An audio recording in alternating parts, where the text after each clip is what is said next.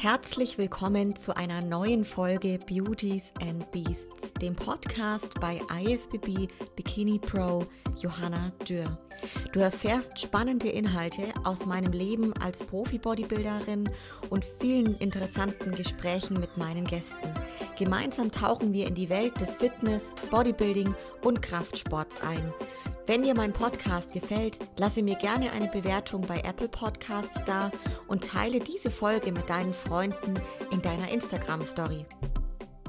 Ja, ihr Lieben, ich weiß ehrlich gesagt nicht, ob schon mal so eine Podcast-Folge gegeben hat, bei der der Name Beauties and Beasts so gepasst hat wie heute. Denn heute ist ja Beast Alarm und nebendran auch direkt Beauty Alarm. Ich begrüße den siebtbesten Classic Physik Athleten der Welt, Fabian Mayer und neben dem lieben Fabian darf ich seine bezaubernde Lebensgefährtin und bessere Hälfte begrüßen, die liebe Rahel. Rahel kennt ihr bereits aus dem Podcast und heute als Premiere auch mit der Fabi mit dabei. Also herzlich willkommen, ihr zwei, und richtig schön, dass ihr euch die Zeit nehmt. Dankeschön und danke für die Einladung. Ja, danke. Freut uns wirklich sehr und danke für die schöne Einleitung. Ja, voll schön. sehr, sehr gerne. Ja, ich habe da überlegt, dachte mir, ja, das passt ja wirklich so unglaublich gut und man kann es sicherlich auch vertauschen, die Rollen. Aber ich immer sage, eigentlich. Ja, das wird schwierig. das ist schon. Zuallererst mal euch beiden, wie, wie geht's euch? Wir sind ja gerade echt wenige Tage im neuen Jahr. Wie, wie seid ihr gestartet? Wie geht's euch?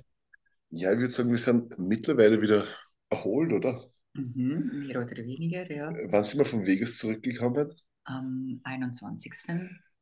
Ja, 21. oder sogar 22. in der Früh. Wir sind dann auch, ja, durch den Jetlag, den haben wir gleich produktiv genutzt, den Laptop aufgeklappt, sind direkt ins Studio rein, ja, genau. haben die Morgen, mit der Morgenroutine gestartet, Cardio lustig, also die typisch verrückten Bodybuilder, die wir eigentlich so gar nicht sind, aber an diesem Tag schon.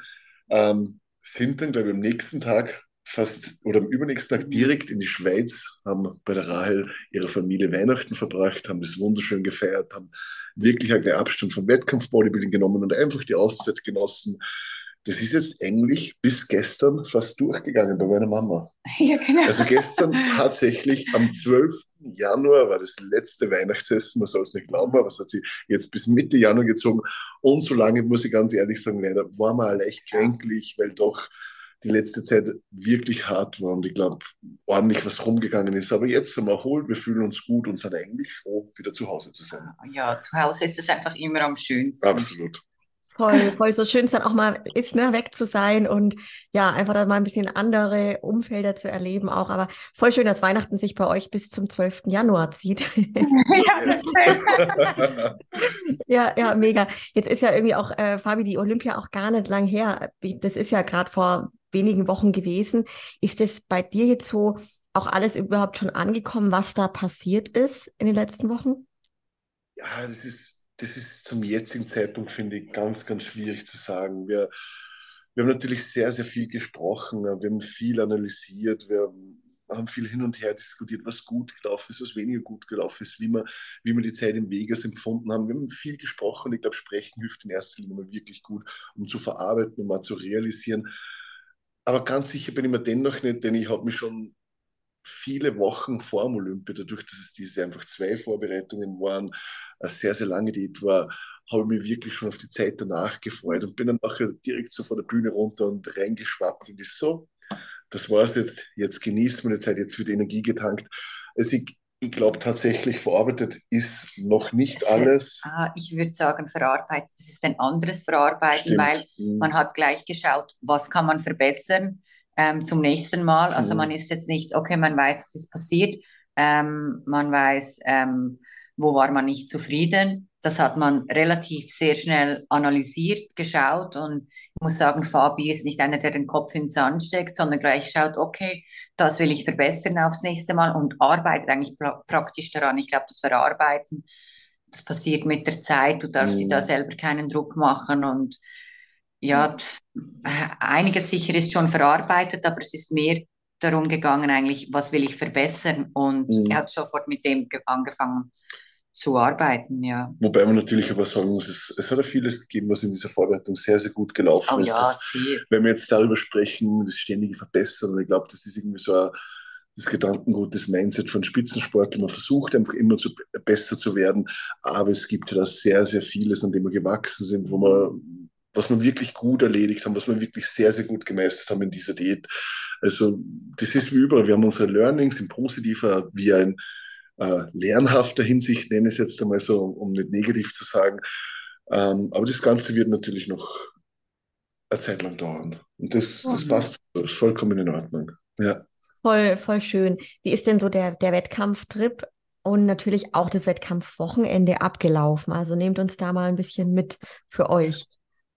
Der Wettkampftrip, wir sind, hm, wann sind wir angekommen? Hilf mir. Am 8. In diese Richtung? 7. 7. sind wir, oder 4. Nein, ich glaube am 7. Dezember sind wir los. Ja, so Zehn Tage, elf Tage vorher. Ja, so. Nein, das ist 17. Ja, genau. Mit, mit Ankommen waren es so circa acht, acht, neun Tage, die ja. wir vorankommen sind. Ähm, ja, ich finde gerade beim Olympia, das, das darf man nicht vergessen. Also da braucht schon einiges an Zeit, einiges an Vorausplanung und vielleicht ein bisschen mehr Puffer im Vorhinein. Ähm, so wie es wir jetzt gemanagt haben mit knapp über einer Woche, die wir gehabt haben bis zum Wettkampf, finde ich, war es gut. Aber im Zweifelsfall würde ich sagen, das nächste Mal ein, zwei, drei Tage vielleicht noch mehr. Spur mehr, um sie einzufinden können, auch vielleicht, wenn man jetzt ein bisschen Druck im Kopf verspürt, den man ja mhm. zweifelsohne vom Olympia hat, einfach um sich zu akklimatisieren, ein bisschen runterzukommen, zu entspannen, sich an die Umgebung äh, anzugewöhnen, ist, ist sicher gut, weil es war bei uns so, die Anreise, die war sicher nicht reibungslos, sie war, äh, sagen wir so, sie war extrem kräftezehrend. Mhm. Wir waren 32 Stunden unterwegs von, von Aufstehen hier morgens in Oberösterreich-Steyr bis zum Flughafen nach München, das erste Mal in Amerika umsteigen, weiterfliegen nach Vegas, Mietauto abholen. Ähm, Koffer kamen nicht. Koffer kamen nicht, sind mit dem nächsten Flieger nachkommen und dann im, im Apartment einchecken. Das sind schon Strapazen, mhm. die muss man irgendwo berücksichtigen. Das läuft einmal besser, das läuft einmal schlechter. Also es gibt einige, die schlechter getroffen, da ist der Koffer überhaupt nicht kommen oder mhm. wesentlich später. Da sind wir Gott sei Dank verschont geblieben davon.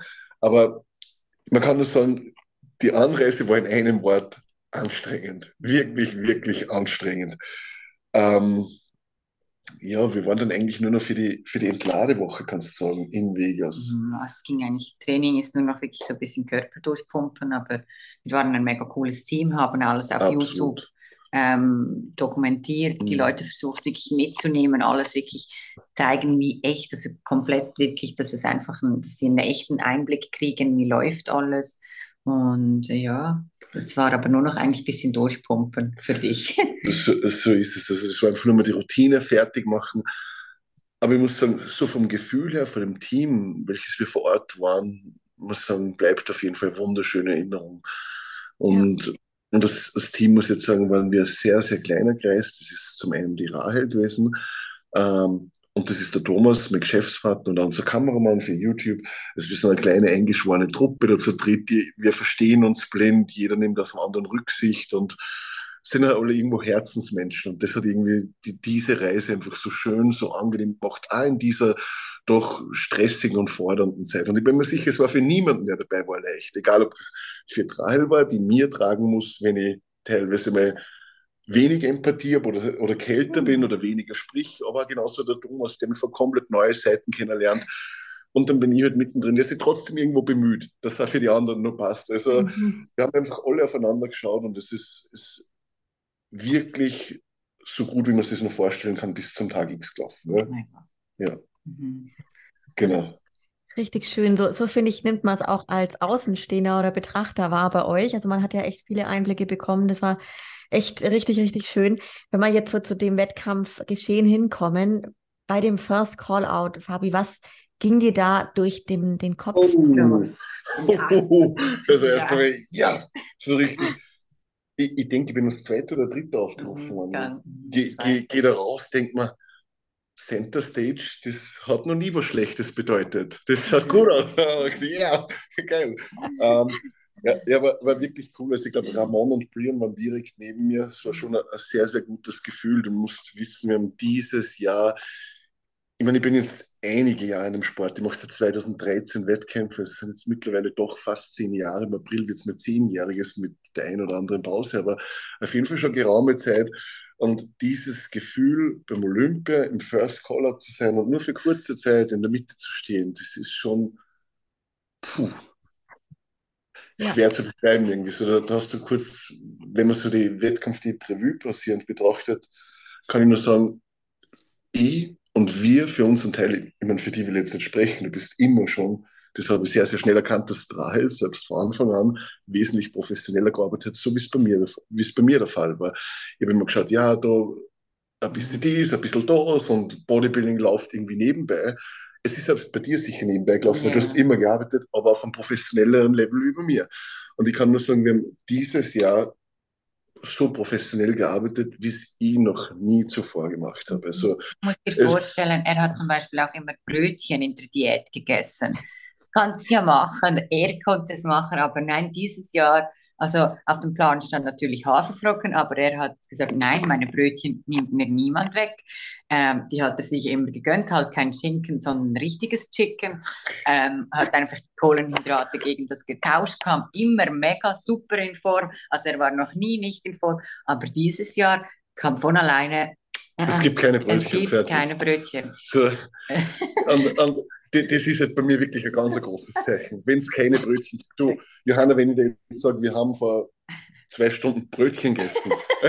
also, ich liebe das halt einfach und du mittlerweile auch.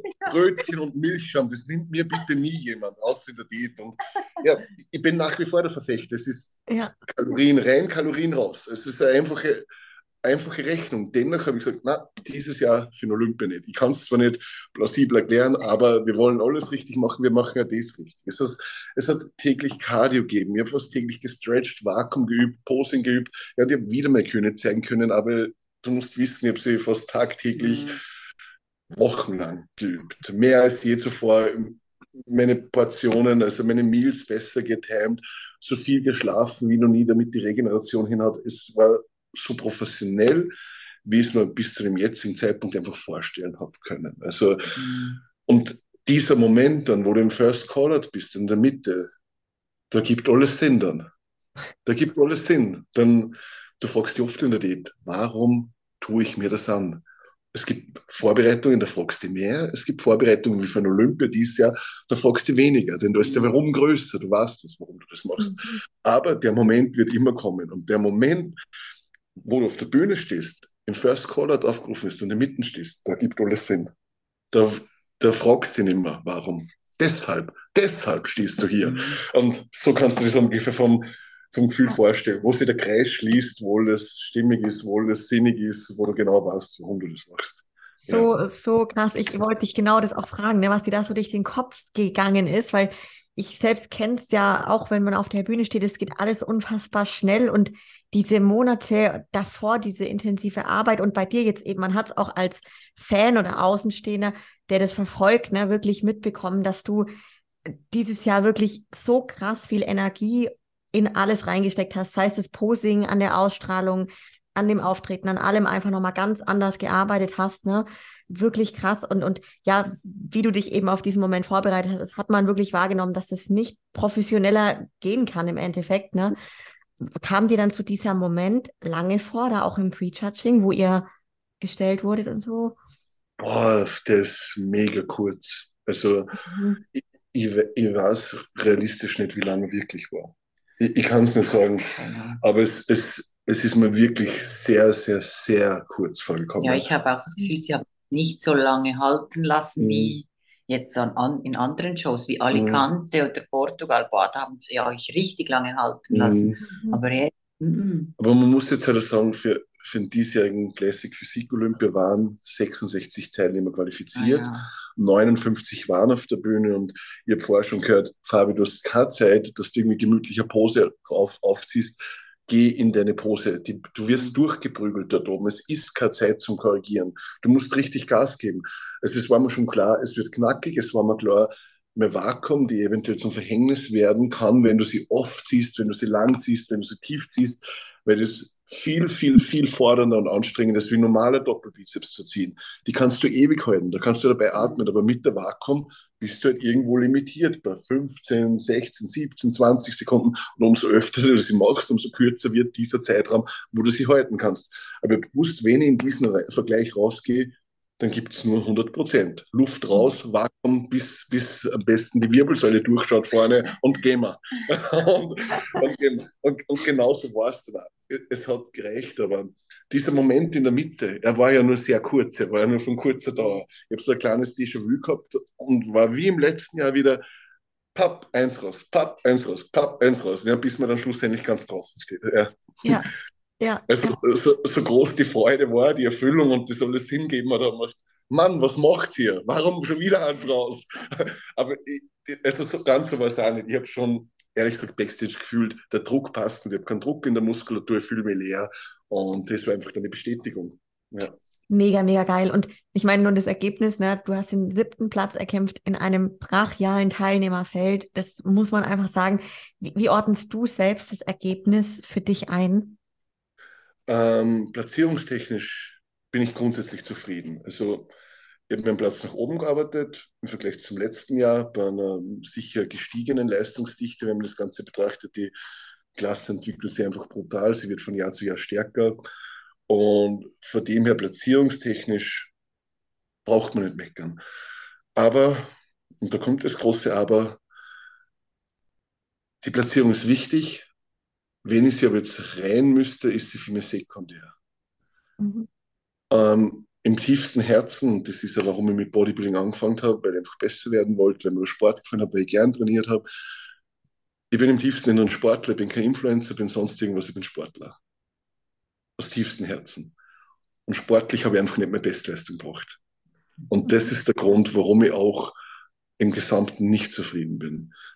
Dann aber weder mit Platzierung noch sportliche Leistung. Aber im Vordergrund natürlich die sportliche Leistung, weil ich sage, am Tag X habe ich mich leider Gottes unter meinem Wert verkauft. Am Tag X habe ich nicht so ausgeschaut, wie viele Tage davor ausgeschaut habe, wie ich gewusst habe, dass ich ausschauen kann, wie ich schon auf andere Wettkämpfe ausgeschaut habe.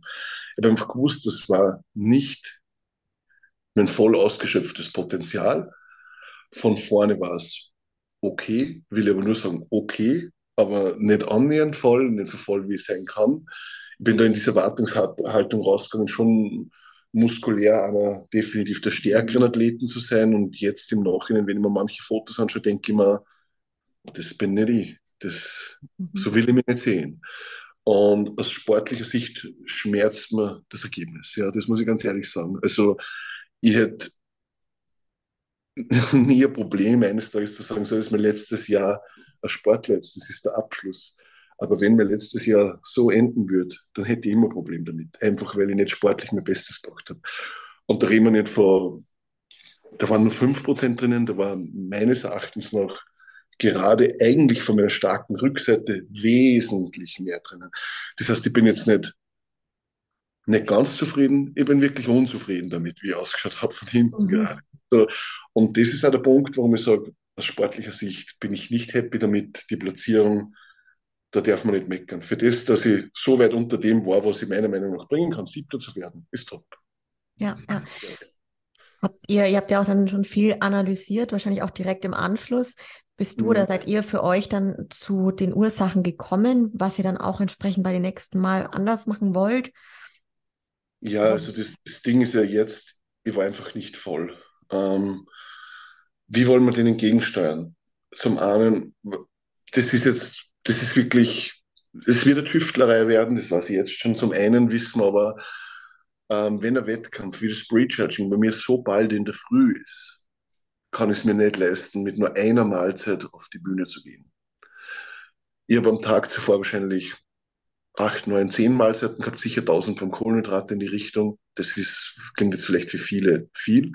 Bei mir geht es ja meistens über drei Tage, aber dazu gibt es dann für gewöhnlich auch noch Donuts, Muffins, mal noch eine elfte, mal noch eine zwölfte Mahlzeit, wenn ich Hunger habe. Weil es der Körper einfach braucht, weil er richtig heizt und ich einfach kein Typ bin, den man in 24 Stunden vollbringt. Zumindest hätten wir es bisher noch nie geschafft. Also zwei, zweieinhalb bis drei Tage brauche ich, um richtig, richtig voll zu werden. Da gehen dann auch schon mal gern 17.000, 18.000 Kalorien rein, bis, die, bis der Körper voll ist. Und jetzt wissen wir, wenn der Wettkampf so bald ist, kann ich es mir definitiv nicht leisten, nur mit dem Frühstück auf die Bühne zu gehen. Weil für mich heißt es dann einfach in der Nacht aufstehen, Wecker stellen 12 Uhr, Wecker stellen 3 Uhr, Wecker stellen 6 Uhr und dann schauen wir mal, wie es ausschaut und dann geht es auf die Bühne. Mhm. Ähm, das heißt, dieses Jahr haben wir sicher das Problem gehabt, dass zu wenig Essen im Verdauungstrakt war und beim Pumpen einfach genau das passiert ist, was nicht passieren sollte, nämlich dass sich der Körper die Kohlenhydrate, das Glykogen aus dem Muskel gezogen hat und ich mit dem Pumpen einfach eher gefühlt, zumindest längerfristig betrachtet, dünner worden bin. Mhm. Weil einfach der Muskel leer worden ist, weil nichts im Körper war, was der Körper irgendwie äh, zur Energiebereitstellung hätte nutzen können. Das heißt, in erster Linie bedeutet das einmal, wir müssen mehr essen und wir müssen durchessen.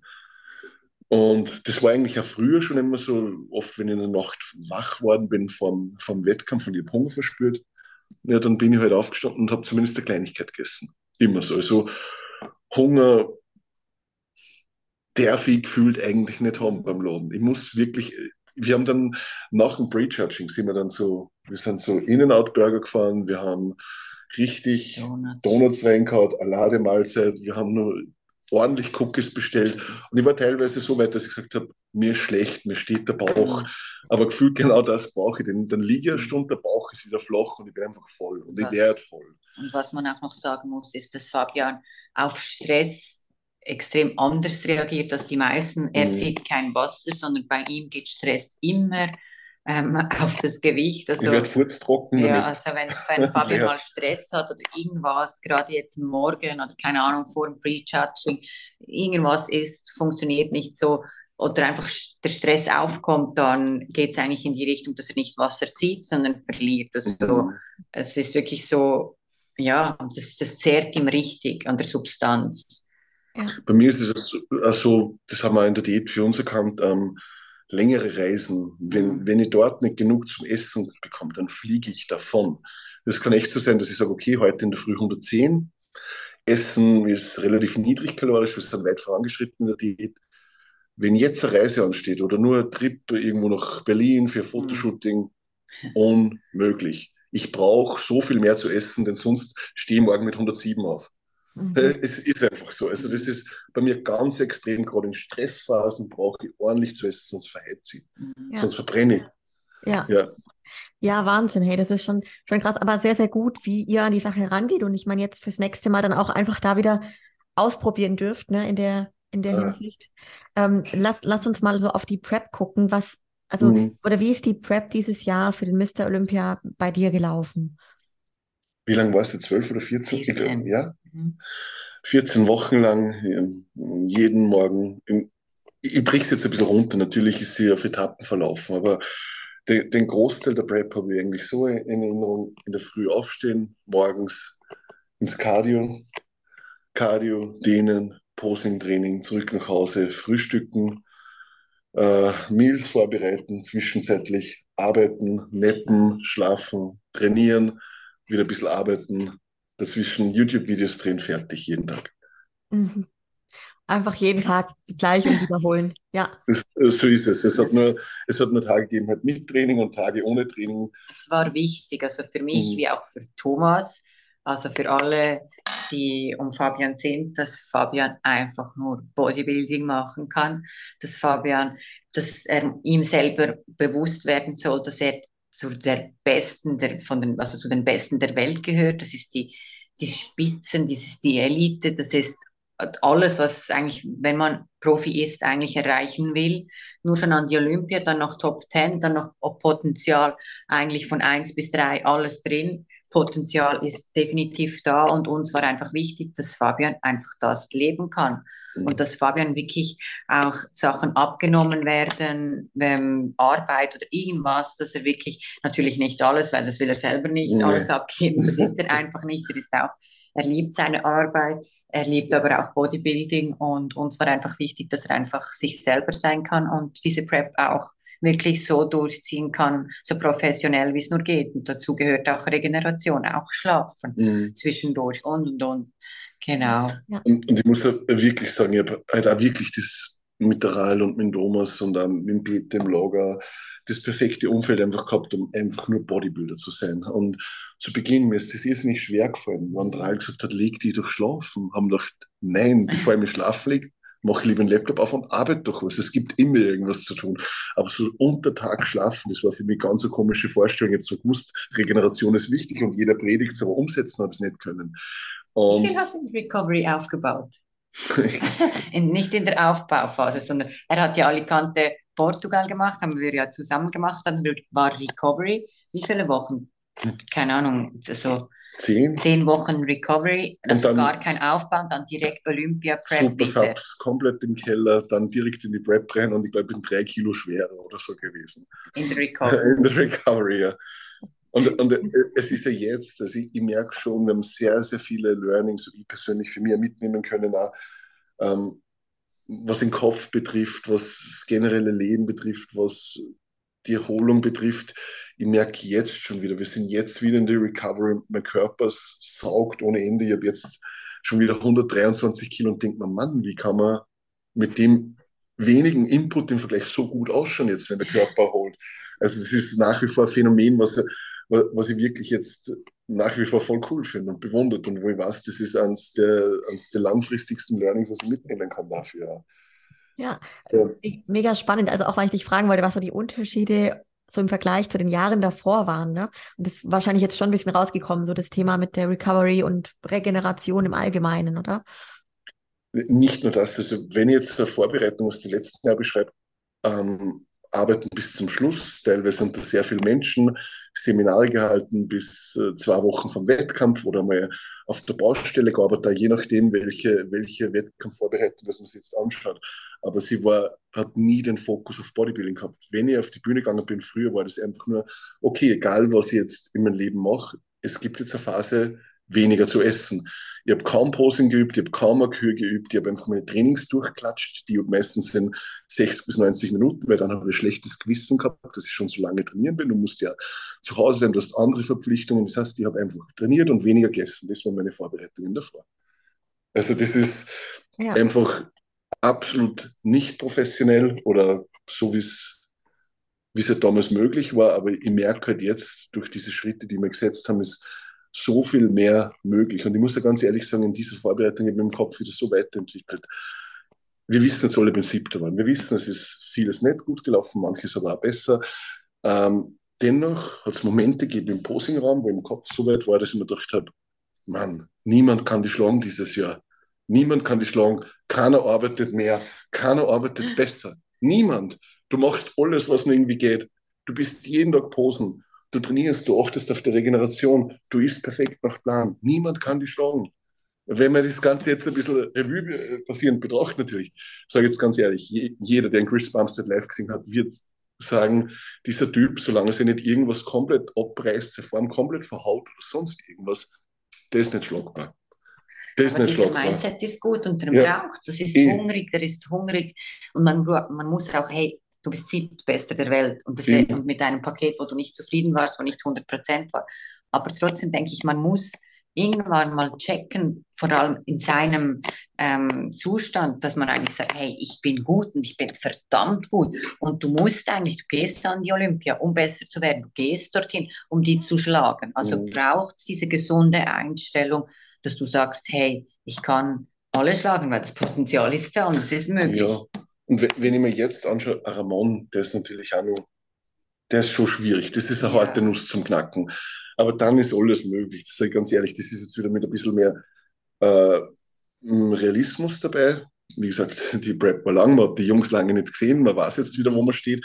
Aber ich sage mal so, fast jeder ist schlagbar. Und mein Mindset war in dieser Vorbereitung so weit, dass ich sage, jeder schlagbar. Du kannst der Beste der Welt sein, sag ihnen. Und genauso habe ich aber auch gearbeitet jeden Tag mit dir. Mhm. Und das nicht anders.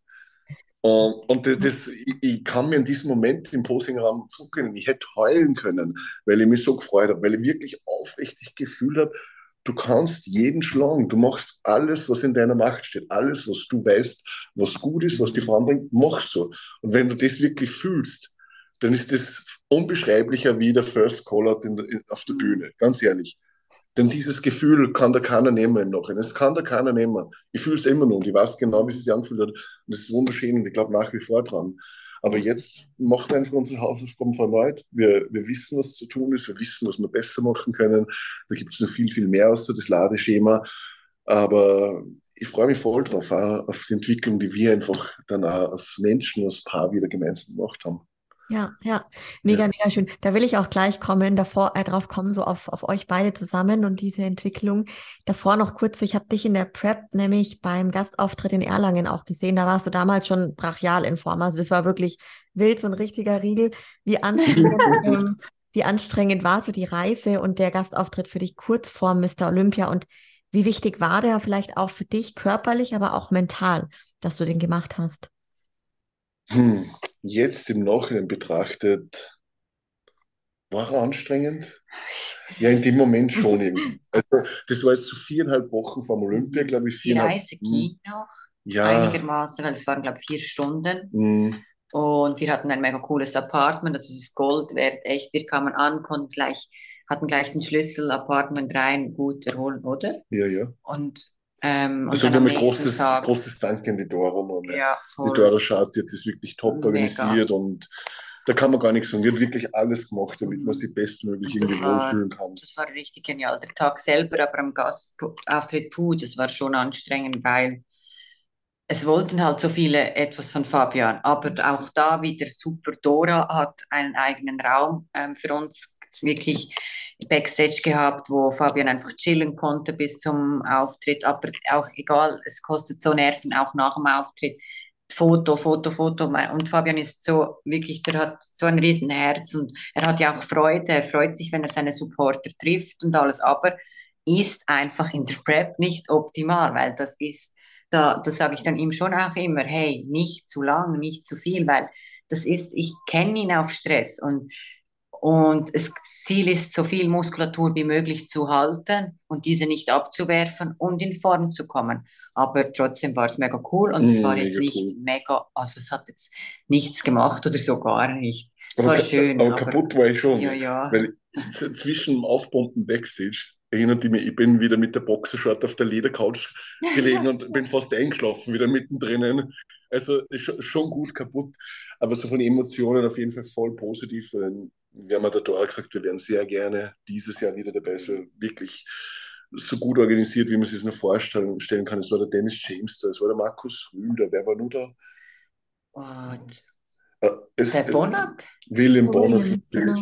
Und, und, und auch das Feedback vor Ort genau. war wirklich, wirklich schön. Das war schon wichtig ja. zu machen und auch richtig und wichtig, weil auch das Feedback von Dennis James, wie von einem Rühl, das, das von Roland genau Schüler. und auch nur schon zu sehen, wie die Masse, wie, die, wie das Publikum abgeht. Mhm. Hey, das Deutschland war so cool. Mhm. Wirklich, du hast gesehen, dass Deutschland liebt und lebt Bodybuilding. Und egal, ob jetzt ein Österreicher kommt, nein, der sieht brutal Hammer aus, ist schon fast in Shape und wirklich ist eine Erscheinung und macht dann Posing und die Leute feiern das, die Bodybuilding lieben. Und das war schön zu sehen und ich glaube auch nochmal so ein bisschen eine Motivation und ein Push für die letzten vier Wochen. Ja, voll. Und ich kann es ja jeden Athleten, der die Möglichkeit hat, vier Wochen vorher, also näher zum Wettkampf würde ich nicht mehr viel machen, je nachdem, wie wichtig einem der Wettkampf ist. Aber also vier Wochen vorher einfach um diese Bühnenluft zu schnuppern. Und mhm. das Publikum war gut, das hat Gas gegeben. Das war, ja. das war wirklich besser wie viele Profishows, ja. wenn ich da das sage. Wenn, ich, wenn du jetzt an Alicante oder Portugal denkst, das sind schöne Wettkämpfe, aber da ist es mucksmäuschen still. Mhm. Und in, äh, da in Erlangen, da, die, da ja. trotzdem die Bude gebebt. Also das ist, das ist schon, da kannst du, das ist richtig cool und lehrreich und wertvoll, nur mehr für die Bühnenerfahrung einfach. Nur mehr auf einer Bühne zu stehen, vor, vor so vielen Menschen. Und gerade bei mir, ich bin ja jetzt nicht die Bühnensau. Jeder Auftritt auf der schon. ja mehr, aber jeder, jeder Auftritt, jedes, jede Übung der ist einfach Gold wert, wirklich. Ja, also ja. Das, ist, das ist schon cool, nicht das erste Mal beim Olympia nach Monaten wieder auf der Bühne zu stehen, sondern sagen wir, hat so eine kleine Feuertafel schon in Erlangen gehabt und weiß, wie es ist und jetzt geht es auf die große Bühne. Ja. ja, voll, voll schön, kann ich mir total vorstellen. Und ich muss auch sagen, ich war ja dabei, das war eine krasse Stimmung. Also habe ich auch selten erlebt, echt. Und also mega, mega schön gewesen, ja. Wenn wir jetzt so ähm, noch zum Thema Vorbereiter kommen, da will ich auf jeden Fall auch noch fragen, du bist ja auch beim Stefan, beim Boss of Outlaw im Team. Kannst du mal beschreiben, was Stefan als Coach und Freund für dich so bei einem Erlebnis wie dem Mr. Olympia für eine Rolle einnimmt? Mit Stefan arbeite ich mittlerweile wie lange schon? Neun. Neun Jahre. Ähm, das, das wandelt sich natürlich immer ein bisschen. Man muss sagen, Stefan ist wahrscheinlich in erster Linie Freund mittlerweile, ein zweiter Vorbereiter und dann natürlich auch auf, aufgrund der Selbstständigkeit, die wir haben mit Outfit, mit unserem Store äh, in Österreich auch Geschäftspartner. Ähm, ja, so, so, diese verschiedenen Facetten gibt es, würde ich jetzt einmal sagen. Aber es ist, ist, ist natürlich immer anders. Ich begleite den Steffen jetzt seit so vielen Jahren. Es, es hat sich natürlich da verändert. Steffen ähm, hat viele Athleten mittlerweile beim Olympia, hat sieben Athleten. Aber er ist im Endeffekt einfach nur mehr so richtig das, ja, das fünfte und das sechste Auge in unserem Gespann, würde ich sagen. Also einfach ja. der, der am Schluss nochmal die Richtung vorgibt, äh, in die wir gehen, ja. Hat dann überall alles so, so eigentlich kontrolliert, Check-ins halt, wir mussten immer Fotos genau. senden, er hat drüber geschaut, okay, ja, passt, passt nicht, mehr, weniger essen, je nachdem so, bisschen Posing-Tipps eventuell noch. Aber auch hier, ich glaube, die Zusammenarbeit war enger als je zuvor. Mhm. Also das war bei mir im Vorhinein auch schon ganz wichtig. Ja, was auch gesagt, mir ist wichtig, dass die Zusammenarbeit, die wir dieses Jahr mit Stefan haben, enger ist als je zuvor, weil wir haben gewusst, es, es steckt Potenzial drinnen, wir haben gewusst, wir haben es noch nicht ausgeschöpft, wir haben gewusst, wir werden besser als je zuvor arbeiten und da gehört immer diese Komponente dazu, dass wir sagen, wir ermöglichen es ja erst, noch enger mit dem Stefan zusammenzuarbeiten als je zuvor. Also wenn ich, wenn ich das vergleiche mit Vorbereitungen von früher, da hat es ja teilweise sein können, dass der, dass der Stefan mir geschrieben hat, Fabi, hey, schickst mir wieder mal Fotos oder so auf die Art, weil ich einfach keine Check-in-Fotos geschickt habe oder einfach nur Gewichtsupdate, Gewichtsupdate, dann wieder mal kein Gewichtsupdate, wenn ich keine Lust gehabt habe, weil ich mir gedacht habe, lauft schon, lauft, lauft. Und sowas halt jetzt wirklich, dass wir sehr lange Zeit zweimal in der Woche Check-ins gehabt haben, und dann am Schluss fast teilweise tagtäglich. Mehrmals. Und, ja, mehrmals dann.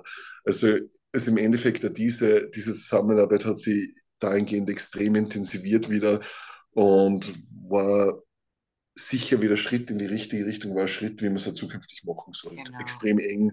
Weil, und ich bin halt nach wie vor davon überzeugt, dass, dass ein, Coach nur die Bestleistung bringen kann, wenn man es ihm als Athlet ermöglicht. Also das ist immer ein Wechselspiel vor von gegenseitigen Lernen. Ich bin so der Ansicht, dass nicht nur der Athlet vom Coach lernt, sondern auch der Coach irgendwo bereit sein muss, vom Athleten zu lernen. Und dazu braucht es halt aber ganz, ganz eine enge Zusammenarbeit und ich glaube, die haben einfach dieses Jahr nur mehr von neuen Level gehoben.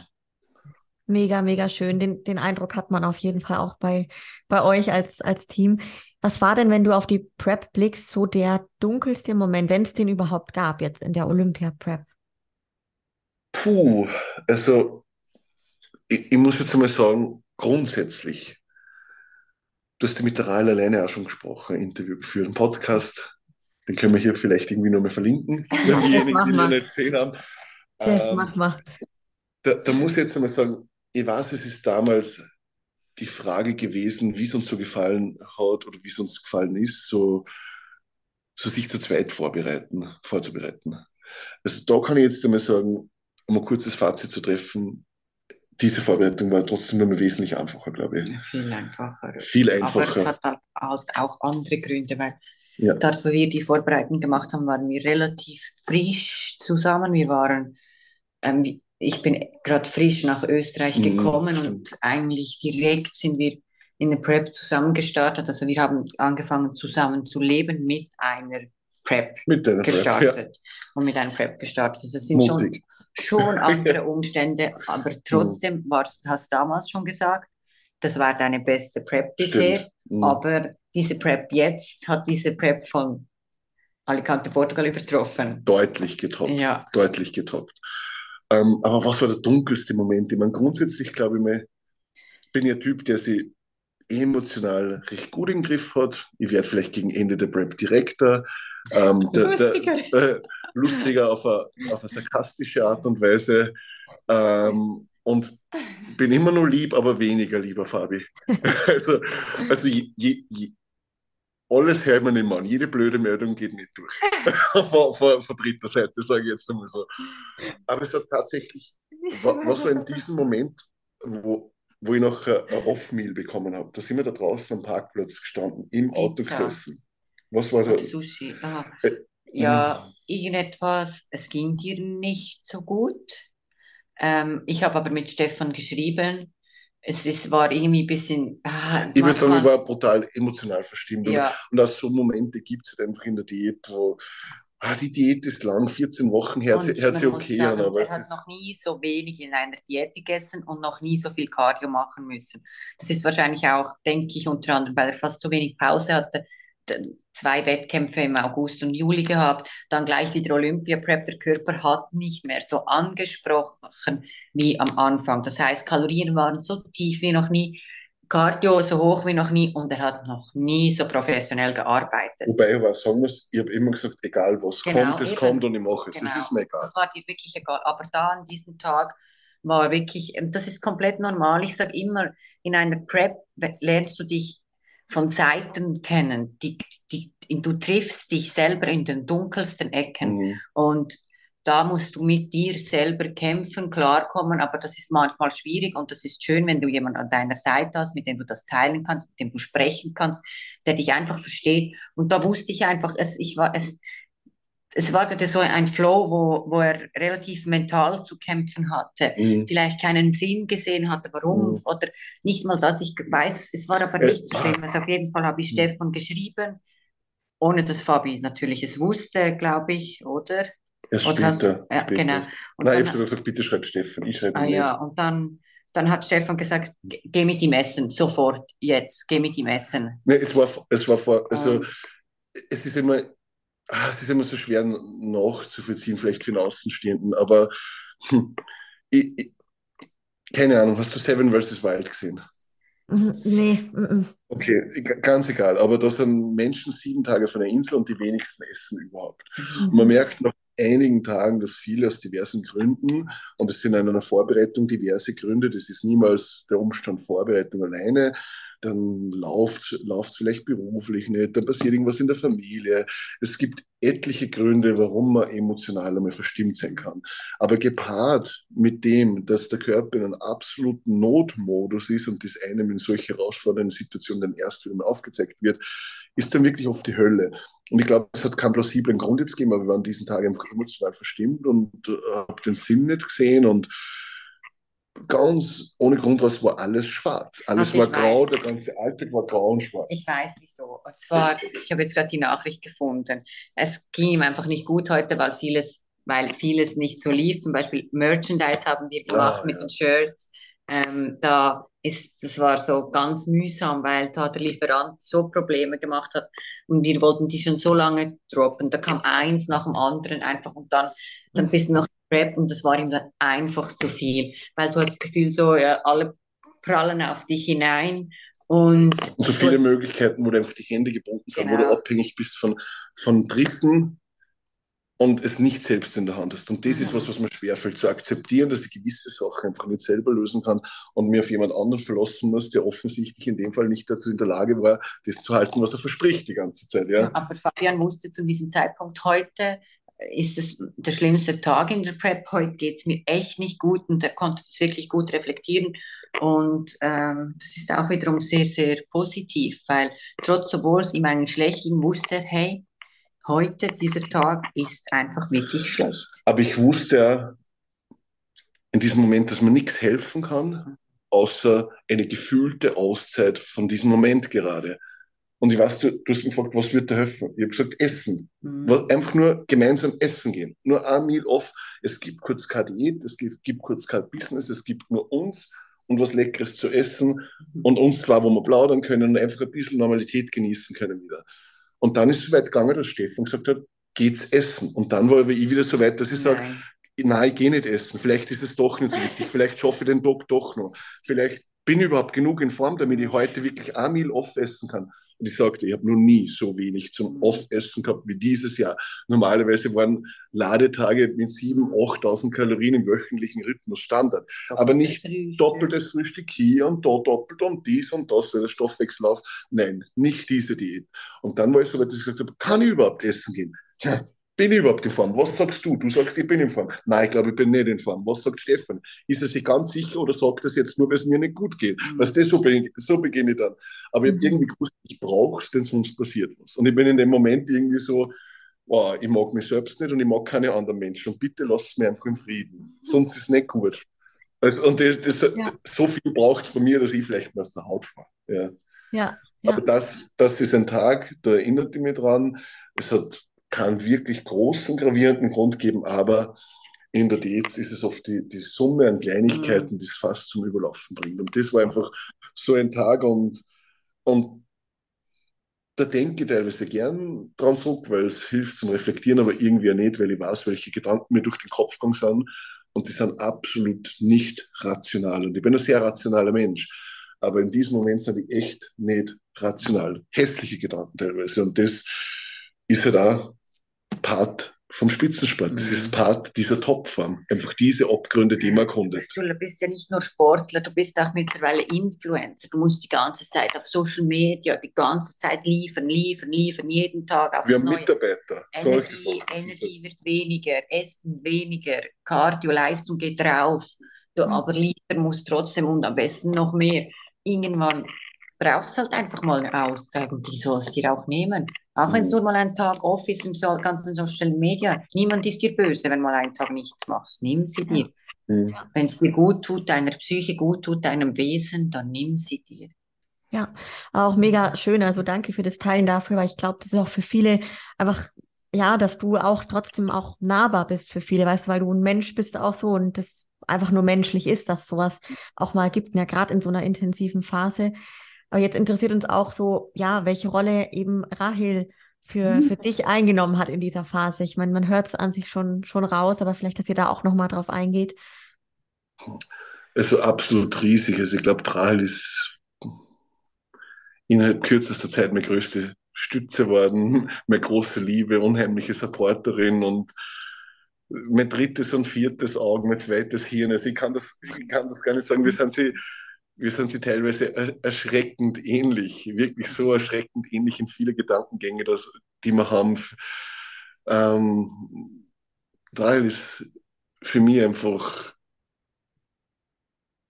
der Deckel zum Topf und eine absolut wahnsinnig wunderschöne Bereicherung und ich liebe sie über alles.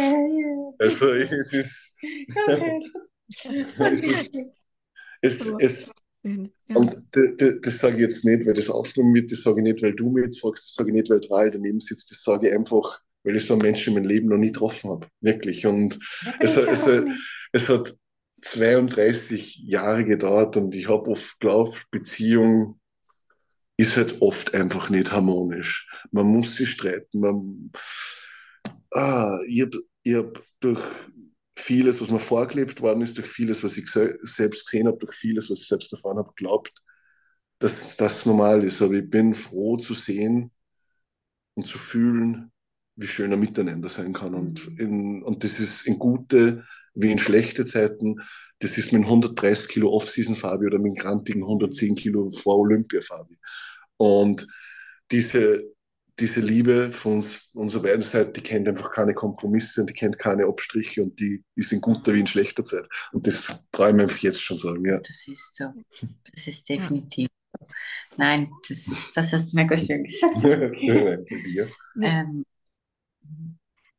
Mega, mega schön. Vielleicht so, was, was genau hat, hat Rahel gemacht, auch ähm, Fabi, dass sie dich so ge gepusht hat? Die, die Frage ist, was hat sie nicht gemacht? Nein, das, das erste Mal, das erste ist, ich habe ihn kennengelernt und er wusste gar nicht, wie gut er ist. Und das hat mich, mich, mir einfach geschmerzt. Es hat mich geschmerzt, dass er gar nicht seinen Wert wusste, dass er nicht wusste, hey, wie gut er eigentlich ist, wie so kein Selbstvertrauen. Und das hat man, ich habe dann Posings im Nachhinein angeschaut von seinen Wettkämpfen früher und bekam daraus ein Mäuschen und ich denke, boah, hey, das war jetzt als im Bodybuilding. Und das war mir so, hey, ich will das Erste, er muss kapieren, wie gut er ist. Und das weiß er mittlerweile. Mir war das wichtig, dass er wirklich weiß, wie fucking gut er ist, ja. Und, und ich glaube, das, das war so sicher der, der größte Punkt in einer Wesensänderung bei mir, die ja Gott sei Dank jetzt immer noch fühle, auch nach diesem ganzen Hype, nach diesem ganzen Olympia, wo, wo dieses Ziel jetzt einmal gar nicht präsent ist, was so weit im Hintergrund ist. Ich habe so viel auch fürs tägliche Leben mitnehmen können in dieser Hinsicht. Aber es ist ja nicht nur das, und das ist sicher der größte Punkt, hat aber unzählige Gespräche, unzähliges äh, an mich glauben, gut zusprechen, mit mir über Themen sprechen. Was das, ist, das, das, das klingt jetzt arg, aber das ist ja wahrscheinlich wie Therapie fast gewesen. Und ich glaube, das macht eine gute Partnerschaft aus, dass man viel miteinander spricht, viel mhm. über sich, über einen anderen erfährt, über ja. über mehr wie nur das Alltägliche spricht. Und das ist einfach das schöne Bereichernde, liebstiefe Gespräche zu haben. Einfach einmal nur eigentlich beim, beim Meal Preppen zu sein und eine halbe Stunde später drauf kommen, Mann, man hat sich gerade in einem tiefsinnigen Gespräch verloren. Was wollten wir eigentlich gerade machen? Das ist, das sind so, das ist für mich so richtige, wenn man das sagen kann, Quality Time in einer Beziehung, einfach diese Gespräche. Und davon hat es einfach viele gegeben und sehr regelmäßig und gibt es immer noch. Aber es ist ja nicht nur das, das, das in der Prep, wenn man das ein bisschen äh, ummünzen will auf die Vorbereitung, das ist tagtäglich gegangen. Rahel notiert mein Gewicht tagtäglich. Ich habe keine Ahnung, was ich jetzt am 16. November gewogen habe. Fragt Rahel, sie hat es notiert in, ihren, in ihre Notizen. Ja, was, das, das beginnt mit so Kleinigkeiten.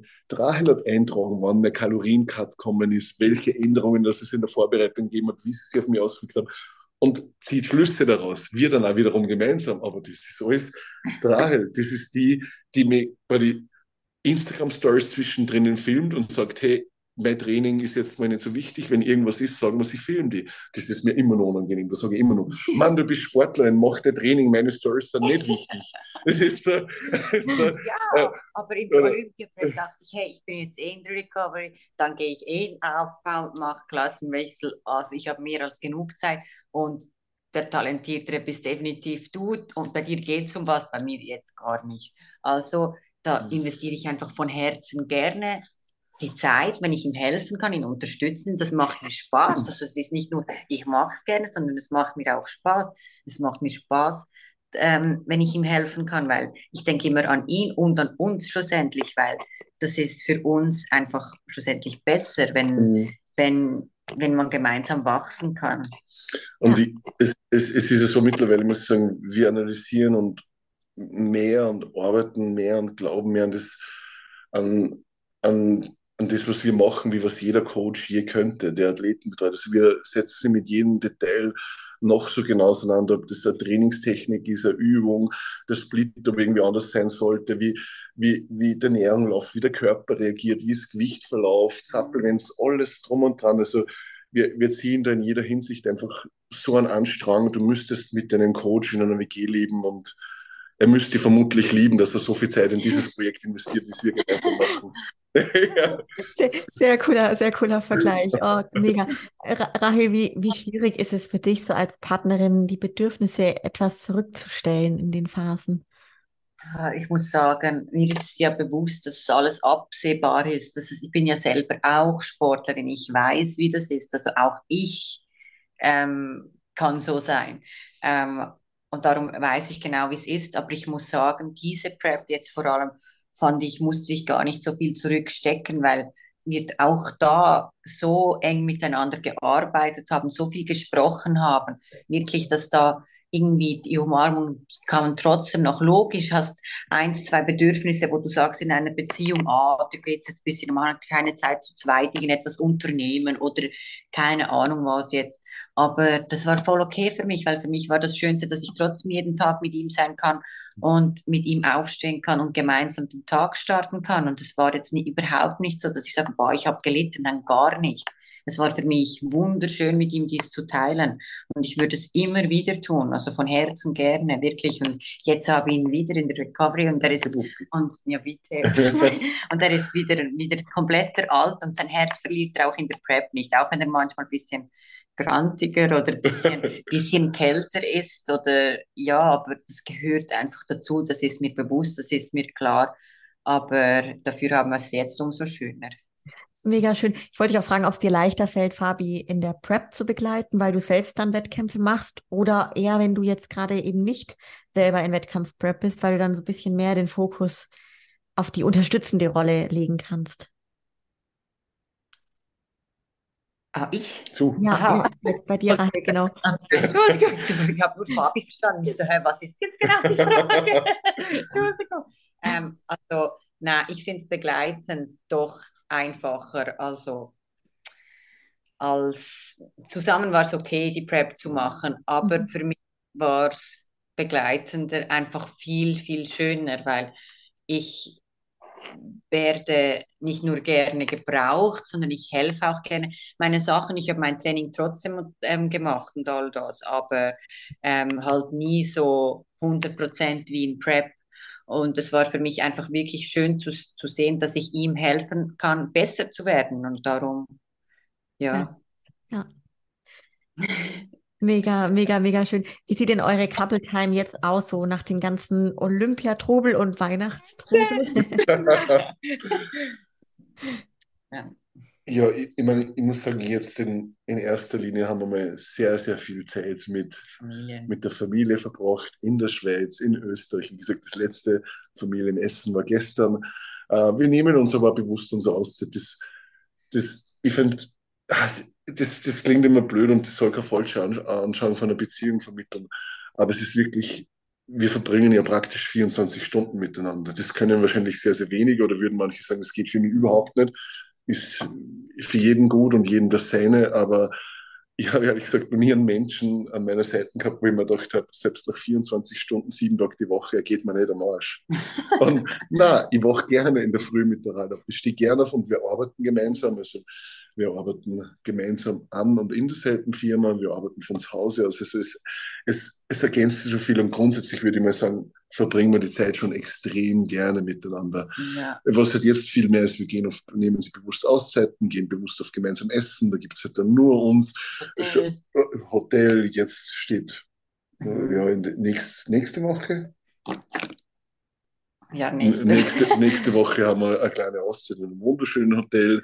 Ähm, einen Monat drauf werden wir wahrscheinlich Oh, nur zwei ja. Wochen in den Urlaub fliegen. Also, fliegen. also wir nehmen uns schon unsere Auszeiten ganz, ganz bewusst wirklich. Aber man muss halt wirklich sagen, dass ich zumindest für meinen Teil das Gefühl habe, es braucht nicht viel Auszeit, weil die Mhm. Zeit miteinander ist einfach schon wirklich eine schöne Zeit. Genau. Und sie ist jetzt Das- einfach so viel unbeschwerter, sie ist so entspannter. Mhm. Und egal was ansteht, jetzt egal was für ein Termin oder was, ich stehe einfach gerne auf, weil ich weiß, es ist zusammen mit ihm. Mhm. Und egal was ansteht, das ist, man merkt, der Druck von der Prep ist weg, das ist schon so viel wert. Und viele sagen ja, Arbeitszeit ist doch niemals gemeinsame Zeit, aber ich glaube, man, man müsste mal als Dritter drauf schauen. Ich finde, unsere Arbeitszeit ist sehr, sehr wohl gemeinsame Zeit, weil, weil sie verschmilzt, sie verfließt. Es gibt die Phasen, die wir nur für uns haben, die Phasen, wo wir gemeinsam arbeiten, die Phasen, wo wir an unterschiedliche Projekte sind. Mhm. Und jede Zeit wertschätze und jede Zeit ist schön. Und dann gibt es natürlich einfach die bewussten Auszeiten wie Essen gehen, Familie und Urlaub fliegen, mal da einen Ausflug machen, mal dorthin. Also das Praktische ist ja durch die Selbstständigkeit, wir sind halt einfach unsere eigenen Herren. Und wenn wir morgen nicht hier sind und mit dem Laptop in Deutschland sitzen und von hier aus arbeiten aus dem Wellnesshotel, ist es genauso okay. Mhm. Also das ist also wirklich mittlerweile ein Luxus, den wir sehr, sehr Mhm. schätzen und den wir garantiert nie wieder aufgeben werden. Ja, Ja. ja. Mega, mega schön. Wie, wie ging es dir, Fabi, direkt nach dem Olympia? Also wie ging es da weiter? Ich glaube, du hast vorhin schon mal kurz angeteasert. Du warst dann auch schon wieder direkt im Gym, weil du es auch einfach irgendwie liebst, so das Ganze, ne? Aber so kann, wie kann man sich vorstellen? Cheats, Zügel locker lassen oder direkt weiter, volle Motivation? Wie war das? Meinst du jetzt, meinst du jetzt beim Olympia direkt in Vegas noch? Ja, genau, in Vegas, ja. Okay, dies ist jetzt was, das, äh, da werden viele den Kopf schütteln, wenn ich das sage. Also natürlich einmal der Moment im First Fallout, der, der war genial. Aber es war natürlich organisatorische Herausforderung. Wir waren 60 Start, das hat sich viel in die Länge gezogen. Und gleichzeitig, wie, wie ich immer so weiter rausgerutscht bin im First Fallout und trotzdem gewusst habe, es, ins Finale schaffe ich es trotzdem, haben wir gedacht, Mann, jetzt muss ich am Abend auch noch mal auf die Bühne. so, so das, das Erste. Du, das darf man jetzt echt nicht falsch verstehen. Aber ich habe und wir haben wirklich alles gegeben für diesen Olympia. Mhm. Ich habe aber zum Zeitpunkt dort schon gewusst, es ist halt im Endeffekt nicht alles so aufgegangen, wie wir das gerne gewünscht hätten oder wie es wir gewünscht hätten. Vor, vor dem her, ich habe gewusst, sportlich werde jetzt da keine Bäume mehr ausreißen, jetzt muss ich am Abend noch mal auf die Bühne. Ja, toll, egal. Aber im Endeffekt, das ist direkt nach Olympia, ich habe hab die Zügel loslassen. Also das Gym, das erste Mal Gym gehen hat es tatsächlich erst gegeben, wie wir vor Vegas Retour waren. und dann nur Cardio. Habe vielleicht jetzt seit dem Olympia und das jetzt doch, es war der 17. Dezember, wir haben heute den 13. Januar, ich habe vielleicht jetzt sieben oder acht Trainingseinheiten, ich habe viele ausfallen lassen, wo ich gesagt habe, hm, kein Bock heute, heute fühle ich es nicht. Gym fühlt sich heute nicht gut an. Wenn ich an meine Ellbogen denke, die dann jetzt schon weh. Wenn ich, wenn ich nur ans Drücken denke, na, wir bleiben zu Hause. Also ich muss sagen, ich glaube, vom Kopf her fällt es mir dieses Jahr eigentlich sehr, sehr leicht loszulassen, mal nicht ins Training zu gehen, mal auf den Körper zu hören, wenn ich mich nicht gut fühle. Aber gleichzeitig bin ich essenstechnisch schneller in mehr Routine zurückgekommen wie in der letzten Vorbereitung. Oh, definitiv. Also wir sind jetzt dreieinhalb Wochen nach Olympia, beinahe vier am Samstag, also morgen. Ähm, und ich würde sagen, ich bin schon wieder in einer sehr gesunden Off-Season Recovery Essensroutine drinnen. Jetzt natürlich mit bewussten Auszeiten, die man sich immer ne nehmen. Und wenn ich sage, das ist eine gute Routine, dann gibt es da tagtäglich Brötchen, dann gibt es da aber genauso mein, mein, mein Grießpudding, der kein High-Protein-Grießpudding ist, sondern einer von Landliebe. Das wird dann halt einfach eingerechnet. Für mich passt das, für mich weiß ich, wenn ich da 10% zurückstecke, dann kann ich 10% im Endeffekt mehr bringen auf der Bühne und habe, wie der Michi immer so gern sagt, meinen sechsten Gang, wenn es drauf ankommt. Ich fahre ein Jahr lang im fünften und wenn es drauf ankommt, lege ich den sechsten ein und fahre vorbei. Also das, ja, Cardio macht er auch. Und Cardio machen wir regelmäßig. Weißt du, wir lieben es ja, wir lieben unser Essen, wir lieben den Lifestyle, aber es muss alles nicht so verzwickt oder verbissen sein, sondern es muss immer noch alles Spaß machen und du sollst dir nichts verbieten, alles im Maß genießen, weil jetzt kannst du es, jetzt ist die mhm. Phase, du kannst, aber trotzdem sollst du dich fit und wohl fühlen vor allem. Mir geht es hauptsächlich darum, dass man sich auch noch wohl fühlt, weil irgendwann, keine Ahnung, schaut man sich an und denkt, ah, man fühlt sich nicht mehr so wohl oder, keine Ahnung, gesundheitlich irgendwas mhm. äh, macht es für die Herzgesundheit. Ich liebe es, mich fit zu fühlen, darum mache ich Cardio auch jetzt. Ähm, weil schlussendlich sind wir auch im Herzen Sportler und das ist genau das, aber trotzdem lieben wir es zu genießen. Es soll alles, alles möglich sein, aber ja. halt alles im Maß. Aber ich muss sagen, in, unterm Strich bin ich dieses Jahr sehr schnell vom Wettkampf Bodybuilding weggekommen. Ja. Wir, wir kennen die Ziele so glasklar wie noch nie zuvor. Also dieses, diese Zielsetzung fürs Wetter, die haben wir so klar und schnell gesetzt wie noch nie. Also hochprofessionell, aber ich glaube, es gehört dazu, ähm, in einer professionellen Arbeitsweise in einem gesunden Maß wieder Abstand vom Spitzensport mhm. zu nehmen, denn das, ganze Jahr zu praktizieren, ist definitiv nicht gesund. Und ein Faktor fällt mir hier immer am schwersten, die Form, die jetzt so schnell schwindet nach dem Wettkampf. Aber auch damit habe ich mich jetzt gerade relativ gut eingefunden. Ja, du bist immer noch mega in Form. Ja, das ist trotzdem 13 Kilo über Wettkampfgewicht. Also, also das, das, das, ist natürlich das, was mir nach wie vor am schwersten fällt, was aber von Jahr zu Jahr besser wird, worauf ich stolz bin. Ich kann das Leben genießen. Und was mir das Wichtigste ist, ich, ich fühle mich gut dabei, ich fühle mich gesund dabei, ich fühle mich energetisch dabei. Mir ist, mir ist wichtig, dass man nicht übel wird vom Überessen, aber der Bauch darf gerne mal satt sein, der darf einmal voll sein und es darf gerne mal Spur mehr sein wie gewöhnlich. Aber schlecht soll man nicht sein, gut fühlen muss ich mich, schlafen muss ich, muss ich können und die Recovery muss einfach alles laufen, dass ich mir denke, okay, die Zeichen sind jetzt auf Erholung gesetzt.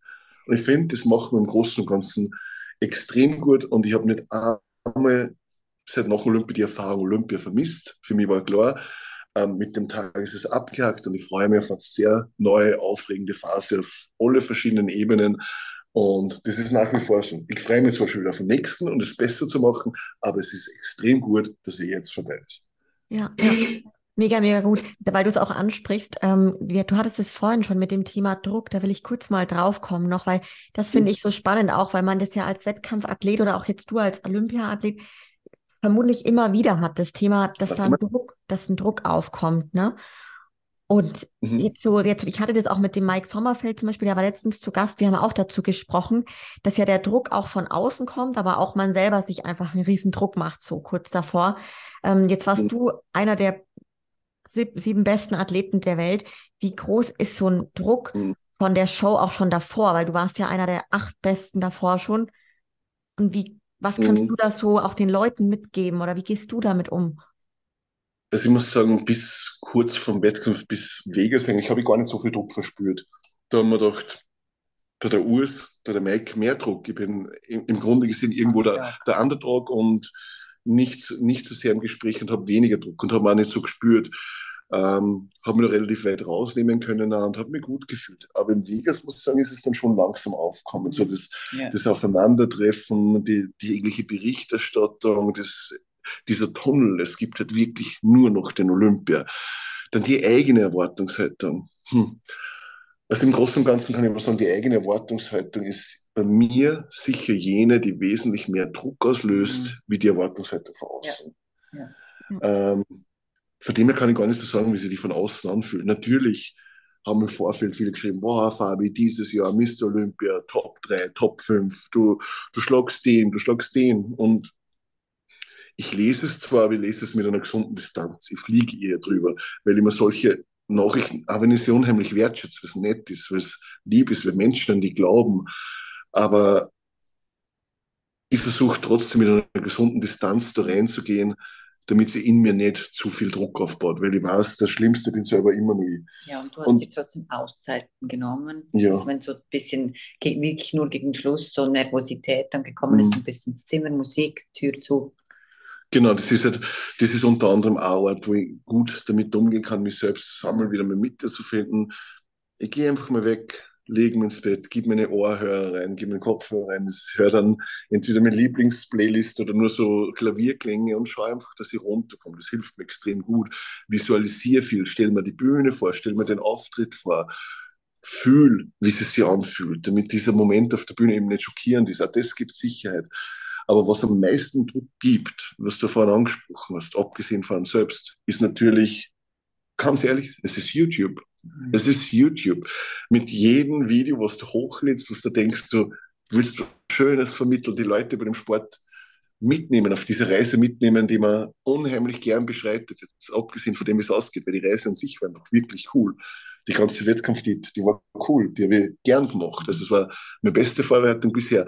Aber wenn du dann irgendwie wieder was liest, wie, ah, der macht die fertig oder das ist, das ist komplett kacke bei dir oder du hast keine Chance, Top Ten nur im Traum, da habe ich dann gegen Ende mich schon ganz ehrlich rausnehmen müssen. Dann habe ich gesagt, sagt mir nichts mehr von dem, zeigt mir nichts von dem, sagt mir nicht, was dort geschrieben wird. Ich schaue auch nicht mehr rein, es interessiert mich nicht. Mhm. Denn alle, die plaudern, oder 99 Prozent für die, die plaudern, haben keine Ahnung. Und dann bleiben 0,5 Prozent, die wollen wirklich, die wollen wirklich haten, die wollen Stress machen, die wollen, dass du schlecht bist. Lest das nicht, fliegt drüber, lest es gar nicht oder mehr, lest, sobald der Kommentar anfängt und ihr merkt, es ist negativ, fliegt drüber. Konstruktive Kritik, immer gerne, immer gern. Aber den ganzen anderen Blödsinn nehmt es euch nicht zu Herzen. Ich weiß, das ist jetzt leicht gesagt und extrem schwer umgesetzt, aber es sind 99 Prozent positiv. Die wertschätzen es, die freuen sich, erfreut sich an diesen 99 Prozent und versucht, dass sich dieser eine Prozent mhm. echt emotional nicht runterzieht. Denn echt sowas kann einen Tag zum Kippen bringen. Ja. Sowas kann die vor so groß und ich fühle mich gut so klar machen, wenn du das selbst zu Herzen nimmst. Aber so grundlos einfach. Und das ist halt für mich ein Punkt, ich, ich lese teilweise keine Kommentare mehr. Und so leid es mir tut, ich habe früher alle gern beantwortet, war gern für alle da, aber ich schaue nicht mehr rein, weil es mir selbst als Mensch nicht gut tut. Und weil ich weiß, wenn ich mir das immer anschaue und zu Herzen nehme, kommt der Zeitpunkt in einem Monat, wo ich sage, ich scheiße auf YouTube. Das interessiert mich nicht mehr. Die sind alle blöd da drin. Das stimmt aber einfach nicht. Aber ich habe meinen, meinen Weg einfach finden zu müssen, damit umzugehen. Und das ist einfach, mich selbst zu distanzieren, um trotzdem nahbar zu bleiben. Ja, richtig, richtig ja. guter Weg auf jeden Fall. Was war denn euer Highlight von dem ganzen letzten Jahr jetzt auch und natürlich auch auf Olympia bezogen? Cheesecake Factory.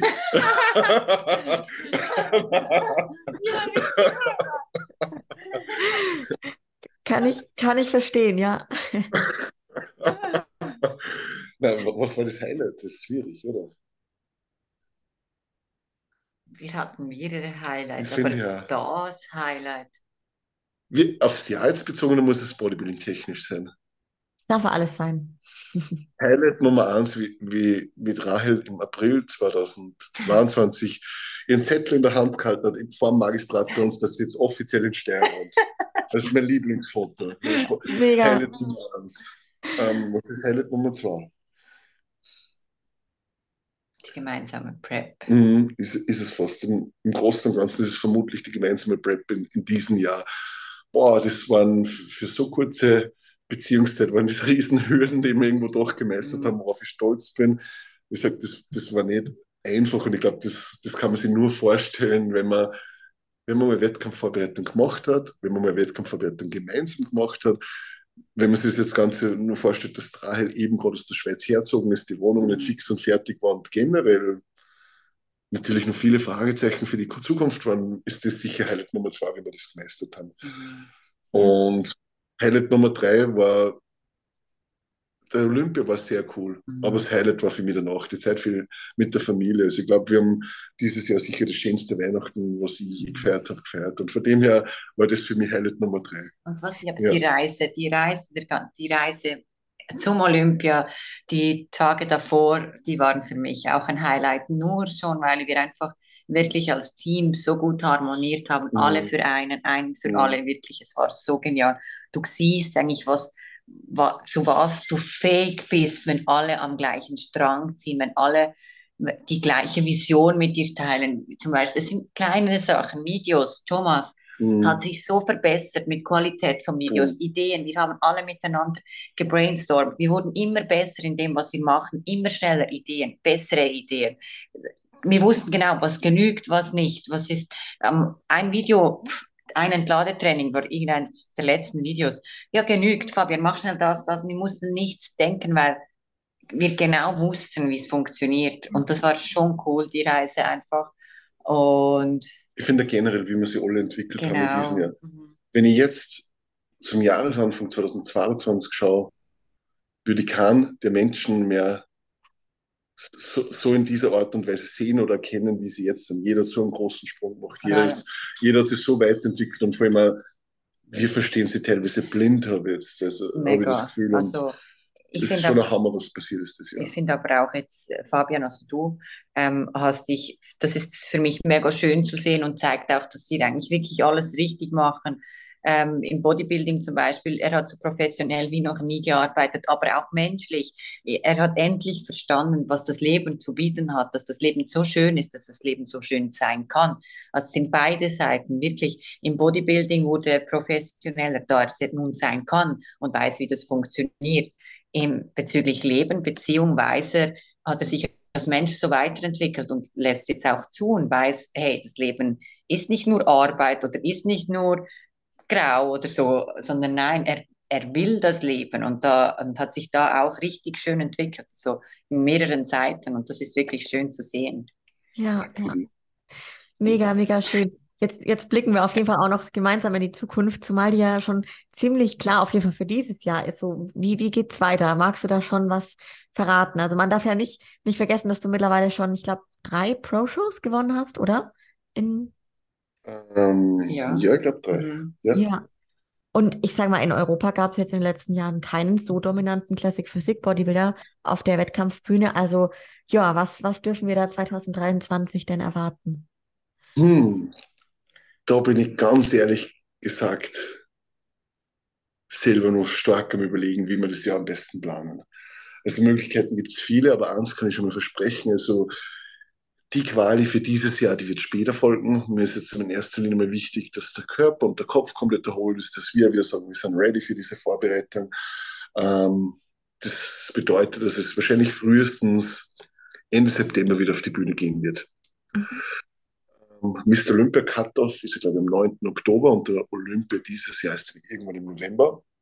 Dann haben wir natürlich ein bisschen geliebäugelt mit dem Wettkampfkalender und haben gesehen, hey, in Österreich gibt es eine Profishow dieses Jahr in Österreich, also die würde ich lieben gern mitnehmen vom heimischen Publikum. Das wäre der absolute Hammer. Und dann steht natürlich auch die Arnold fürs Jahr 2024 noch im Raum, aber ich kann es noch nicht genau sagen. Ziel ist, wenn sie die Quali ganz, ganz spät im Herbst zu holen. Dazwischen sie ordentlich zu erholen, damit der Körper wieder frisch ist. Ähm, und natürlich auch die, die Schwächen können ein bisschen ausgemerzt. Aber wo es sein wird, ist, ist noch nicht fix. Es besteht natürlich wie immer die Möglichkeit, das wieder in Portugal oder Alicante zu machen. Ich mag diese Wettkämpfe, verbinde natürlich sehr positive Emotionen damit. Natürlich Portugal mit dem Sieg dieses Jahr, Alicante mittlerweile zweimal gewonnen. Ähm, aber was halt auch ein kluger Schritt sein könnte, dass man sich einfach mit einem, mit einem Mike Sommerfeld, mit einem Terry Prince Ruffin oder wer ist mit einem Brion, falls er nur in der, in der Classic startet, bewusst eben eine Schlachtung in Amerika zu liefern, dass man sagt, okay, Ähm, Terence startet jetzt hier, für die bereite ich mich auch vor und schauen wir, wer es macht, das Rennen. Also, ja, aber Terence. Aber Brian nicht mehr. Eben noch 2012 vielleicht. Nein, aufgehört hat. Okay, Brian ist weg. Ja, ja. okay, es bleibt, es, es, bleibt im Grunde für Amerika wahrscheinlich Terence über. Das wäre schon cool. Mit Terence, das wäre cool. Also, also ich, ich glaube nämlich, und wir haben natürlich im Nachhinein darüber gesprochen, Stefan meint, man platziert er besser am Olympia, wenn man den Amerikanern eine Show liefert, wenn wenn sie das ganze Marketing technisch auszahlt. Und ich glaube, eine bessere Möglichkeit wie, wie ein, äh, ein ordentliches Battle mit dem Terence zu liefern auf der Bühne gibt es in dem Fall dann nicht. Voll, voll. Boah, das hört sich ultra, ultra spannend an. Wo ist denn so zum aktuellen Zeitpunkt, ich sag mal, dein, dein Kopf in Bezug auf die Zielplanung, was die gesamte Karriere im Bodybuilding angeht? Ja, wir haben gesagt, mit spätestens 35 ähm, mag ich draußen sein. Das steht nach wie vor. Das wird bedeuten, dass ich nur ein, zweieinhalb Jahre habe. Mhm. Also zwei bis maximal drei Olympiateilnahmen, wobei ich jetzt eher, wenn ich selber zwei bin im Kopf. Ähm, zwischenzeitlich, ich muss sagen, die Bodybuilding-Karriere ist jetzt kurz. Ich denke, ich hätte einige gute Jahre. Man darf das nicht vergessen. Es gibt immer wieder einige, die sagen, ah, ich werde jetzt schon 3, 34. Ich habe das Gefühl, der Körper gibt's, gibt nicht mehr so viel her. Verbesserungen sind kaum noch möglich. Es schmerzt alles. Muss ich ehrlich sein, fühle ich überhaupt nicht. Fühle ich nicht. Ich habe das Gefühl, ich bin in die besten Jahre.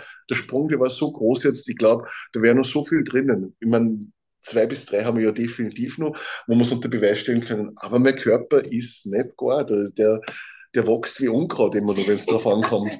Und äh, er hat, ich habe es erst jetzt wieder gezeigt und das macht Spaß, das ist lustig, es passiert noch was. Und im Studio, ja mein Gott, mit 32 Jahren kann ich halt erwarten, dass Schulter mal zwickt oder Knie und alles nicht mehr immer ganz gut möglich ist. Das ist mir so egal, Training macht trotzdem Spaß, ich finde meine Wege, ich kann stärker werden, ich kann aufbauen. Also körperlich, glaube ich, sind im Ganzen noch keine Grenzen gesetzt, das kommt irgendwas Unvorhergesehenes daher körperlich ist alles drinnen, das geht eher ums Wollen. Es geht eher ums Wollen. Und ähm, 35 ist also eine Zahl, die habe ich jetzt wirklich einfach irgendwann einmal planlos in den Raum geworfen. Da dachte ich, das wäre cool, das Alter zum Aufhören. Ist nicht zu früh, ist aber auch nicht zu spät. Viele verpassen doch dann irgendwie den Absprung. Ähm, unser ganz klares Ziel ist es halt nebenbei einfach Outfit damit groß zu ziehen. Ähm, ordentlich die Leute auf dieser Reise mitzunehmen und sehr gutes berufliches Standbein für nach der aktiven Karriere zu schaffen. Und ich denke, das ist alles in allem für die nächsten zweieinhalb Jahre sehr, sehr realistischer Zeitraum. Wenn wir am Strang so weiterziehen, ähm, dann kann das wirklich gut kommen. Dann haben wir noch gute Bodybuilding-Jahr vor uns, wo es nur nach oben geht und äh, ein gesundes Ausstiegsszenario. Und das ist mir halt wirklich wichtig, weil ich irgendwo sage, ja, jetzt gehst Mitte 30 zu Familie ist für mich schon irgendwann ein Thema, Eigenheim, alles diese Sachen, die halt einfach auch vielleicht im Profisport nicht immer oberste Prio haben oder gerade in einem semi-professionellen Profisport wie das Bodybuilding ist einfach hm, ein bisschen nach hinten rutschen dadurch. Das ist mir alles wichtig, das möchte ich nicht verpassen und dementsprechend sage ich, 35 ist ein Top-Alter. Ja, mega, mega gut. Wie viele Ranks kannst du auf einer Mr. Olympia Bühne nach oben klettern? Wie viele das ich kann? Also rein theoretisch sechs. Theoretisch sechs. Äh, realistisch sage ich, ah, Top 3 wäre schon cool. Ja, ja, mhm. mega, mega schön. Und jetzt gerade hat man schon ein bisschen rausgehört, aber wie sehen so eure gemeinsamen Zukunftspläne aus? Wie sehen sie aus? Du hast schon angefangen. Ja, du redest weiter. ja, unsere gemeinsamen Zukunftspläne. Also, jetzt, also Bodybuilding technisch oder privat? Gerne beides.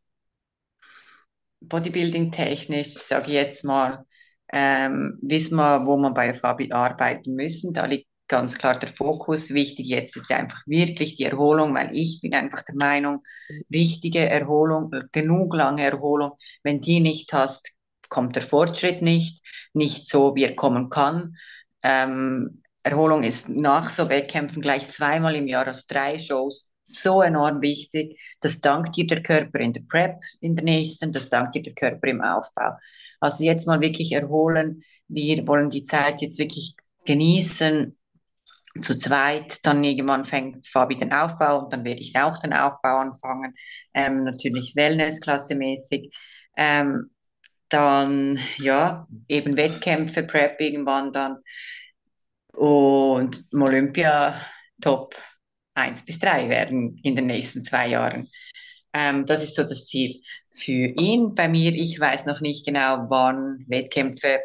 Ich lasse mir da Zeit, aber das habe ich ja schon mal gesagt. Aber ich denke, wir machen das alles gemeinsam und entscheiden auch alles gemeinsam privat wie auch beruflich ist da überall besser zu werden, zu wachsen gemeinsam.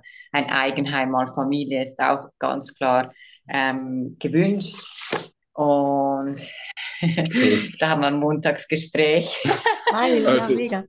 Ja. Eigenheim haben wir schon besichtigt. Also, es geht auf alle Ebenen vorwärts. Ich glaube, wir, wir haben beide ein vernünftiges Alter. Wir wissen, was wir wollen vom Leben. Es, warum warten nicht viele Sachen, die sowieso irgendwann äh, Thema werden? Also, so, wir haben jetzt Reihenhaus besichtigt, wir werden es anschauen. Es geht jetzt die weiteren Schritte und ich hoffe, wenn alle Daumen gedrückt sind, geht es ja gut voran und passt es alles. Das ist natürlich was anderes wie in der Wohnsituation hier. Wir haben da jetzt 80 Quadratmeter. Hier gibt es theoretisch, wenn man neutral das Thema Familie angesprochen hat, auch genügend Kinderzimmer und alles drum dran. Also wir planen natürlich in die Zukunft voraus. Wir, wir schauen voraus. Wir wollen aber neben dem natürlich ein gutes Umfeld für die Zukunft schaffen. Mit, mit Outfit haben wir etliche Projekte. Also selbst wenn wir dieses Jahr oder nächstes Jahr beide wahrscheinlich nicht starten würden, was jetzt kein Thema ist, aber wir haben so viel zu tun, so viele Visionen und einfach richtig Lust, das Ganze ja. ähm, gemeinsam mit anzugehen. Zu viel mag ich noch nicht plaudern, es hängt noch vieles ein bisschen in der ja. Schwebe, aber es, ich bin mir sicher, 2023 wird noch mehr aufregender wie 2022. Ja. Mega, mega schön. Und man kann es ja auch fleißig verfolgen. Ihr nehmt die Leute ja echt toll mit. Das ist richtig schön. Also da an der Stelle auch nochmal für alle, die zuhören. Und ich blende alles ein. YouTube, dann den Podcast mit Rahel und eure Instagram-Seiten. Jetzt so zum Abschluss noch, ich sag mal, eure Botschaft für die Welt, auch wenn da wirklich schon viele tolle Botschaften, wie ich finde, dabei waren. Aber wenn ihr ein weißes Blatt Papier habt, ein Plakat, was die ganze Welt sieht, was, was schreibt ihr drauf? Boah. Ich glaube, da bist du besser. Ich bin halt einfach auch, ich weiß nicht, was ich im vorherigen Podcast mal gesagt habe, aber weiß, ich weiß nicht, ob ich das gesagt habe, aber was jetzt einfach gerade mir so in den Sinn kommt, was ich auch ihm immer wieder sage, ist, hey, vertrau auf uns zum Beispiel, weil wenn du ein gutes Herz hast und du das machst, was du liebst und das weiter verfolgst, was du liebst und das wirklich mit, mit einem guten Herzen, mit klarer Sicht, dann, dann kommt alles gut. Dann kommt alles gut. Früher oder später kommt einfach alles gut. Versuch einfach immer wirklich ein guter Mensch zu sein, ein, das Herz am richtigen Ort zu haben und das zu tun, was du, es ist dein Leben, was du liebst und was du gerne machst. Und was du findest, ist richtig, denn es ist dein Leben und keinem, keinem anderen seins. Darum, ja, denke ich immer mit gutem Herz, mit dem, was du gerne tust und Leidenschaft dafür hast, brennst dafür, dann kommt alles gut. Mhm. Ich, ich habe mal einen, einen Spruch gelesen, der hat mir irgendwie gefallen. Und ich muss sagen, dieses Jahr habe ich ihn ganz extrem gefühlt. Und der, der ist irgendwie so gegangen, alleine kannst du schnell fahren, aber gemeinsam fährst du weit.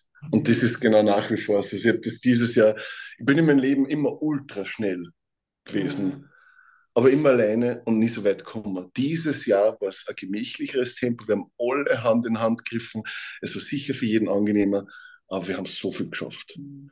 Und das ist einfach nur mal dieser Teamgedanke, das Beste für die Leute wollen, mit denen man lebt, die man liebt, mit denen man arbeitet. Wenn jeder nur ein bisschen mehr danach geht, das Beste für den anderen zu wollen, dann kommt alles wirklich gut. Und ja. das rundet für mich noch mehr ab. Alleine, fast schnell, gemeinsam fast weit. Boah, mega. Und ich finde auch, das rundet dieses wahnsinnig, wahnsinnig schöne Gespräch jetzt mit euch beiden auch echt ab. Und ich also ich liebe echt diese Podcast-Folge jetzt schon. Es ist so geil, weil ich sie komplett als erstes äh, ja, hören durfte. Echt mega, mega schön. Ihr zwei, vielen lieben Dank an, an alle, die jetzt dabei waren bis hierhin. Echt ähm, cool, Leute. Dann teilt auch die Folge gerne mit euren Leuten. Lasst uns allen Liebe da, sage ich immer. Also teilt die Folge gerne auch und schaut bei Rahel und Fabi immer wieder vorbei. Und ja, dann bis zum nächsten Mal, ihr da draußen. Ciao, ciao. Tschüss. Danke an alle, die mit dabei waren und bis zum nächsten Mal. Tschüss.